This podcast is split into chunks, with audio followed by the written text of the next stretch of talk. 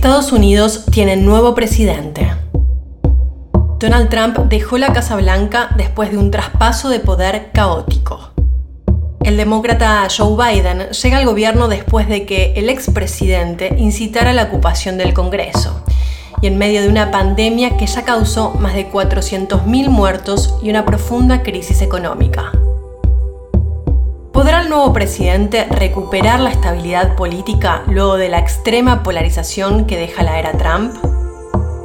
¿Qué pasará con el bloque político y social que respalda al expresidente? ¿Logrará el sector más tradicional del Partido Republicano recuperar el control y desplazar al expresidente? ¿Cómo se organizan los demócratas para hacer frente a este desafío? ¿Qué tensiones atraviesa el nuevo gobierno? Para analizar este tema hablamos con Brian Lopman, profesor emérito de la Universidad Estatal de San Diego, con Amy Smith, profesora de Ciencia Política de la Universidad Estatal de Iowa, y con Mark Haley, profesor de Historia de la Universidad de Connecticut. Mi nombre es Ayelen Oliva y esto es ¿Qué pasa? El podcast de la revista Nueva Sociedad. En este episodio nos preguntamos qué pasa en Estados Unidos.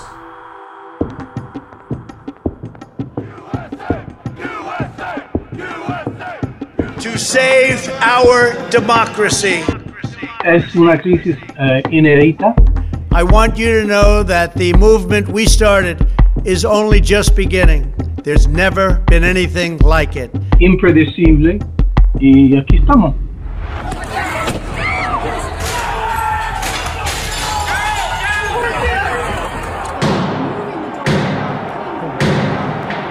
He must go. He is a clear and present danger to the nation that we all love.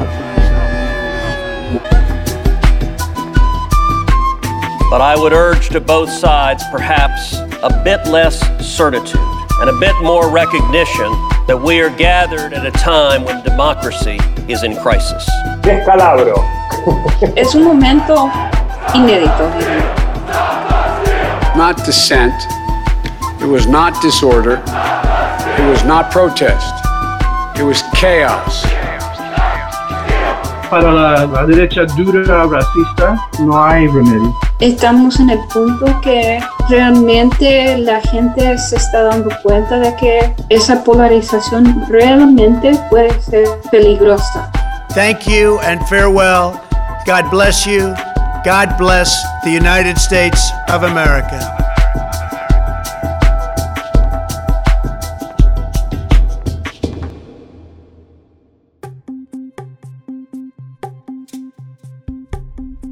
Unas semanas después de que Donald Trump incitara a la toma del Congreso, un sector del Partido Republicano comenzó a plantearse el lugar de liderazgo del expresidente.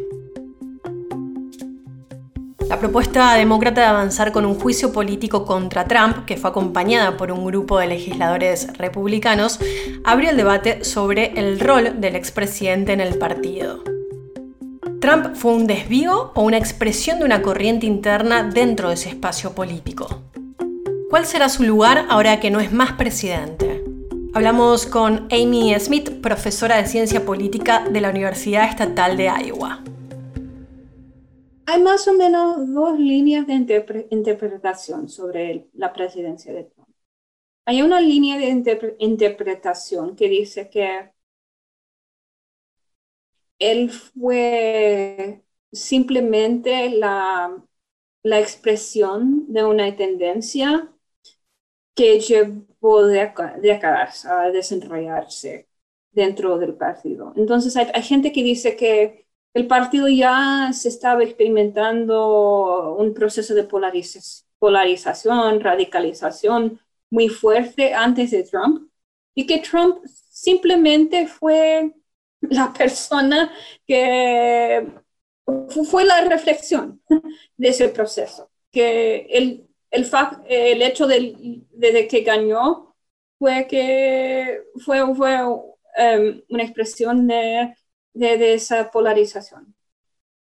Y hay una otra línea de interpretación que dice que él cambió el partido por completo.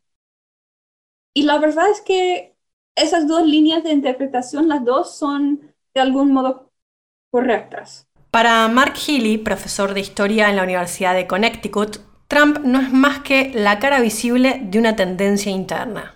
Trump, en muchos sentidos, o sea, no fue, creo que quedó bastante claro que Trump no fue un desvío, este, de, como, como algunos interpretaron, sino que es la representación más fiel y más efectiva, digamos, de una tendencia, una tensión que se venía creciendo dentro del partido, ¿no? De, tanto por el lado nacionalista como por este, bueno, el, la tendencia hacia eh, gobierno de minoría blanca, este, supremacía blanca, que siempre estuvo presente antes, estuvo presente, bastante presente en la campaña de 2016 y obviamente se ha potenciado radicalmente eh, desde el poder.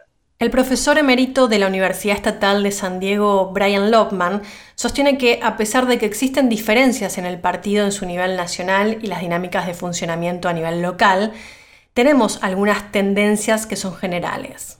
Lo que se puede decir es que los sectores moderados del partido perdieron mucho peso y visibilidad durante la presencia de Trump, sobre todo comunicacional, en relación con los grupos más radicalizados, los grupos más intolerantes, los grupos más enfocados en temas emocional y moralmente sensibles, como el aborto, la inmigración, el control de armas, la enmienda segunda, y también con el poblamiento del poder judicial, con ministros que parecen doctrinas constitucionales conservadoras.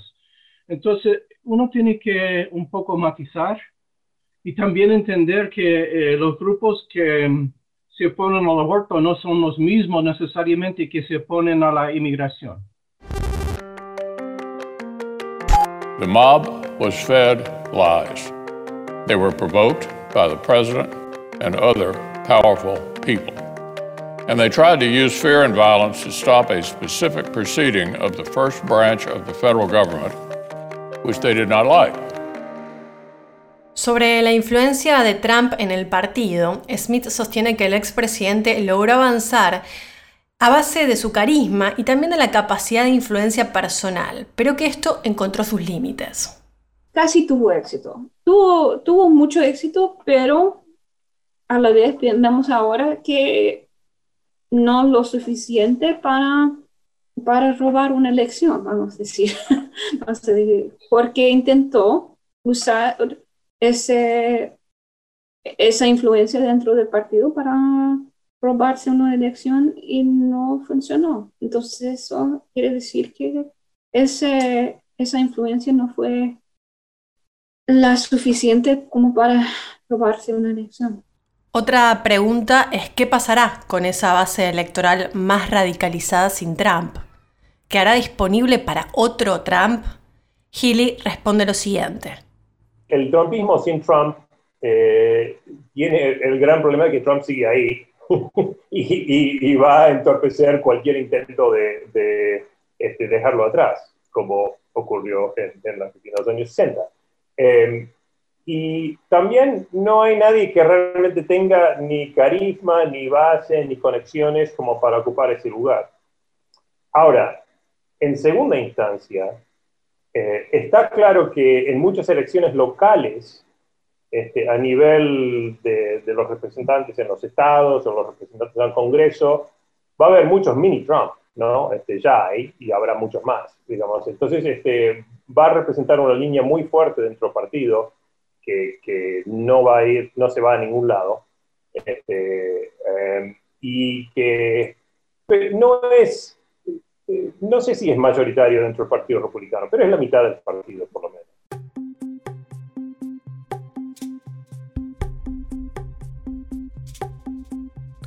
La toma violenta del Capitolio, incitada desde el poder político y acompañada también de un intento por desconocer los resultados electorales desde el Congreso, planteó la duda de si estábamos o no ante un autogolpe. Mark Healy responde lo siguiente. Yo creo que le cabe la palabra autogolpe. Digamos, aunque fuese, aunque claramente era un, un intento torpe, parcial y digamos, no, no contó con el apoyo eh, claramente del, del, aparato de seguridad, digamos, militar, etc. Eh, pero sí contó con, con, cierta tolerancia de parte del aparato de seguridad. o sea, está claro que este, los, los llamados por refuerzo fueron ignorados o, demorados. Este, eh, las llamadas para, para, la Guardia Nacional, para otras cosas, que, que el FBI este, no tomó en serio avisos muy claros que tenían de acción, que todo el aparato masivo de seguridad del Estado falló porque, quiso, porque decidió mirar para otro lado. ¿no? Entonces, tenía beneplácito de algunos elementos dentro del Estado. Este, seguramente. O, o, tal vez ellos, en el mejor de los casos, ellos se sentían amenazados por Trump y entonces no, no querían tomar acción. Pero bueno, el caso es que desde, desde arriba del Estado se unió con este grupo de este, militantes de, de, nacionalismo cristiano, de ultraderecha, este, de, de, cierta base del Partido Republicano, de QAnon y eso, este, para un intento este, de tomar el poder, de, negar votos, de este, revocar, o sea, dar vuelta al resultado electoral y imponer Trump contra las normas, contra la Constitución como presidente. Jake Angeli, vestido de chamán, con pieles y cuernos, se convirtió en uno de los símbolos de la toma del Capitolio. Angeli, como muchos otros seguidores de Trump, es adherente al movimiento QAnon, una corriente que está basada en la creencia de teorías conspirativas y en la idea de un supuesto deep state que está controlado por los demócratas y también por un grupo de pedófilos que luchan contra el poder de Trump. Angeli es uno de los tantos que representa, aparte de esa base trumpista más radicalizada. Yo creo que hay que matizar porque, como dije, hay de, hay de todo. Hay gente religiosa, bueno, se dice religiosa, que se creen que sus derechos religiosos se están, están siendo atacados por los liberales, por los demócratas, etc. Hay grupos de larga data que son racistas, que son gente que todavía creen que eh, la bandera de la Confederación de 1861 es apropiado. Esta bandera no entró al Capitolio ni durante la Guerra Civil. Es la primera vez. O sea, eh, este símbolo es un símbolo de división, de secesión, de desunir eh, eh, el país. Entonces, hay de todo. Y caracterizar al colectivo de personas es difícil precisamente porque hay un poco de todo. Y vamos a tener que ver hasta qué punto perdura la gran mentira o qué efectividad tiene a largo plazo la técnica de la gran mentira. Eh, pero muchos creyeron sí que se robó la elección y hasta, hasta hoy día por, los, eh, por, lo, por las noticias, muchos republicanos todavía siguen creyéndolo. Hay que recordar, más de 140 diputados, o sea, representatives, votaron para no certificar la elección. Es un gran, es un gran número de congresales. Claro, siete o ocho senadores, pero de, de 50 y más de 140 republicanos votaron no certificar la elección porque, según ellos, se robó la elección, que es una gran mentira. Let me ask you about QAnon. It is this theory that uh, Democrats are a satanic pedophile ring and that you are the savior of that. Now, can you just once and for all state that that is completely not true so and that disavow know, QAnon yeah. in its entirety? I know nothing about QAnon. I just told I you. I know very little. You told me, but what you tell me doesn't necessarily make it fact. I hate to say that. Hay muchos estudios eh, ahora de politólogos que ahora demuestran muy claramente que las razones son que los evangélicos más que nada apoyan a Trump porque lo ven como un defensor de su identidad blanca y evangélica. Y es una identidad religiosa y racial. y lo apoyan porque lo ven como defensor. No es que quieran que él sea evangélico bueno personalmente, quieren que él sea defensor de su grupo identitario. You believe there is a deep state. Yes. And what do you think that deep state's doing? You think they're running this country? I think they were, and they're petrified now And do you because think- they're losing their control. But Donald Trump's the president. He's running the country, right? Yeah, but he's having to fight against the I mean, deep he said he could do it all himself. Everything would be so easy when he came into office. And he, you think he's fighting with the deep state a year and a half into his term? I think he's been fighting since before he was elected. And who is in this deep state? Who are the people in it? I definitely believe that, like the Clintons, the Bushes, the Obamas. So you think the Clintons, the Bushes, and the Obamas are running this country as we stand here in the rain? No, they're trying. Trump se ha aferrado a una visión este, muy blanca y muy conservadora eh, del, del nacionalismo cristiano, digamos, muy conectado con lo que se dice la identidad evangélica. ¿no? Eh, ahora, hay muchas complejidades y, pliegues en esa, eh, en esa identidad y esa práctica, de una de las cuales es, por ejemplo, si tomás una definición teológica de qué entendés por evangélico, este, la, la iglesia afroamericana es muy evangélica, más aún que estos blancos, y el eh, Warnock, que fue elegido senador, que es pastor, ¿no? el día anterior de- del, del intento de golpe, eh, sería como la máxima figura evangélica del, del nuevo Congreso, del nuevo Senado. Ahora, nadie dice, dice eso, y hay un motivo, y es porque esta identidad ha sido, eh, tiene este origen religioso, pero tiene un uso práctico muy fuertemente ligado con eh, ciertos elementos sociales, ciertas regiones del país y con una visión política y ideológica muy clara. Uno de los desafíos que tendrá el nuevo gobierno es ver cómo desactiva a este sector. La pregunta es si se puede o no dar respuesta a este tipo de demandas.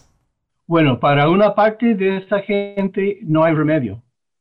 No, es, es como decir qué hace con los nazis. Siguen siendo nazis. Y los racistas.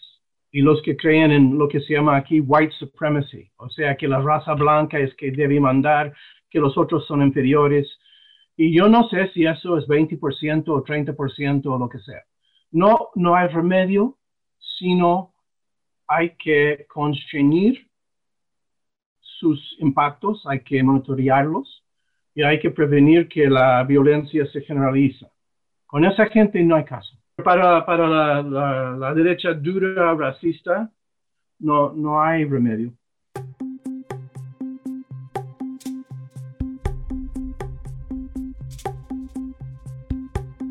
Biden asumió la presidencia en un país atravesado por una triple crisis. Está la económica, también la social y la político-institucional. Entre los desafíos que debe enfrentar el nuevo gobierno, Lobman destaca lo siguiente. Bueno, hay desafíos fundamentales, pero también transitorios. Los transitorios sería, por ejemplo, construir una mayoría en el Congreso para llevar a cabo una parte de su agenda. El Partido Demócrata, no es un partido disciplinado, tiene elementos moderados, tiene más de izquierda, elementos más de izquierda. Habrá fuertes tensiones y divisiones internas en el partido sobre las iniciativas sociales, económicas y bueno, hasta con reformas judiciales y laborales. Además, Trump deja, bueno, por decirlo en forma de modismo, no sé, deja un quilombo por donde mires en relación con la política internacional, en relación con la política doméstica, en relación con la política ambiental. Viendo nomás las- los últimos dos días, se crean más tensiones con Cuba, Irán, Rusia, China y Corea. Por em- para empezar. También incluye el reto de mantener unido a un partido heterogéneo. Espero que Biden sepa, y yo creo que sí sabe, pero no sé si puede, eh, unir al partido mientras tanto. Y espero que los mo- moderados pueden también, con los sectores más de izquierda, disciplinarse y llegar a acuerdos con los pocos moderados republicanos necesarios en el Senado para primero confirmar a los ministros, el gabinete, como se dice aquí, ¿no? De Biden, confirmarlos y aprobar las iniciativas más importantes a corto plazo. ¿Podrá funcionar el Partido Demócrata como un todo compacto a pesar de sus diferencias, sobre todo en los primeros 100 días de gobierno? Yo creo que Biden tendrá una luna de miel con la izquierda de su propio partido y en parte por la situación horrífica que acabamos de pasar, también porque por el coronavirus que estamos ahora, casi, casi 4.000 muertes por día aquí en Estados Unidos.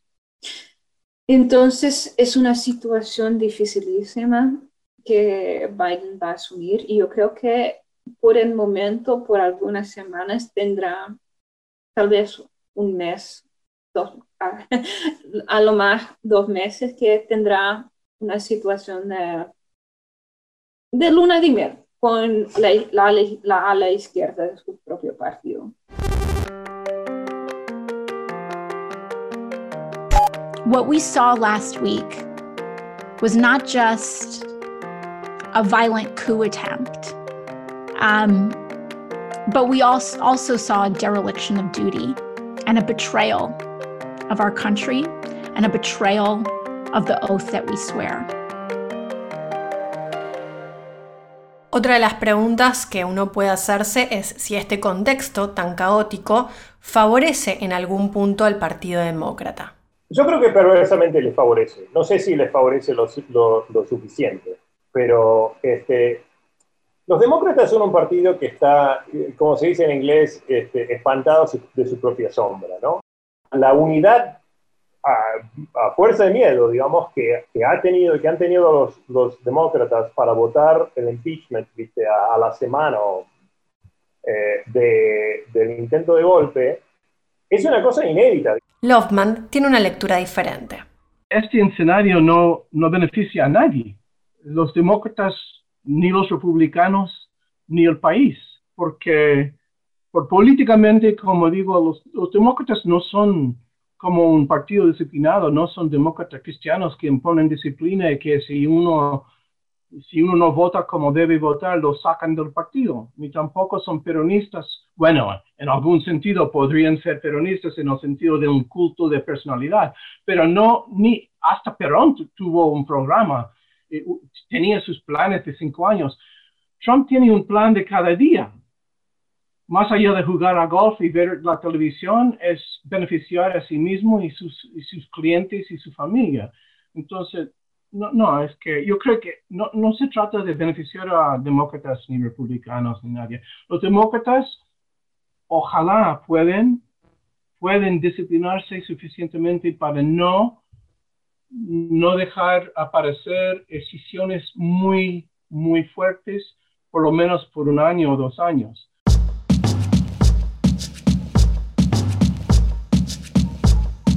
Y en el sitio de la revista Nueva Sociedad, en nuso.org, pueden ingresar y van a encontrar distintos artículos que analizan estos temas, el tema de la transición, también los desafíos que enfrenta el nuevo gobierno de Joe Biden.